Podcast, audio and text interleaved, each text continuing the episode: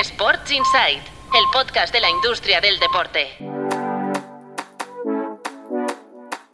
Buenos días, soy Patricia López, directora de Tu Playbook Media y vamos ya con los titulares de la industria deportiva de este miércoles 22 de febrero.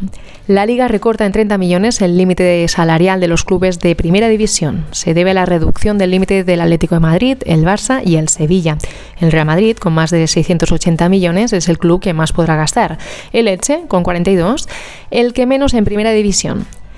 Vamos con el fútbol femenino. El CSD excluye a la Lama de la Liga F de la ayuda de casi un millón de euros para renovar sus instalaciones. El club murciano ha quedado fuera del reparto a última hora al no contar con un convenio de uso preferente del estadio donde juega y donde iba a realizar estas inversiones.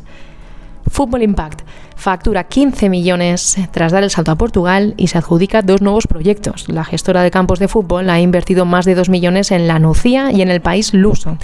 Además, ha ganado un contrato en Estepona y ya opera 30 campos de fútbol, 18 de ellos propios. Dejamos el fútbol. Nine Fitness pone rumbo a los 3 millones de euros de facturación en 2023. Los gimnasios de Fernando Torres abrirán dos centros más en Madrid antes de explorar su expansión internacional.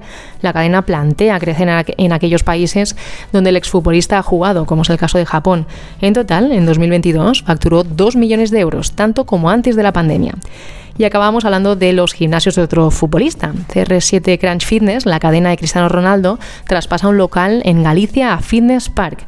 La cadena Gala pasará así a operar uno de los clubes que tenía la empresa surgida de la alianza entre el futbolista luso con la empresa estadounidense Crunch Fitness.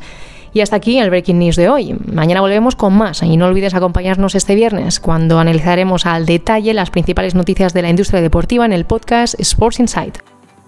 Sports Insight el podcast de la industria del deporte.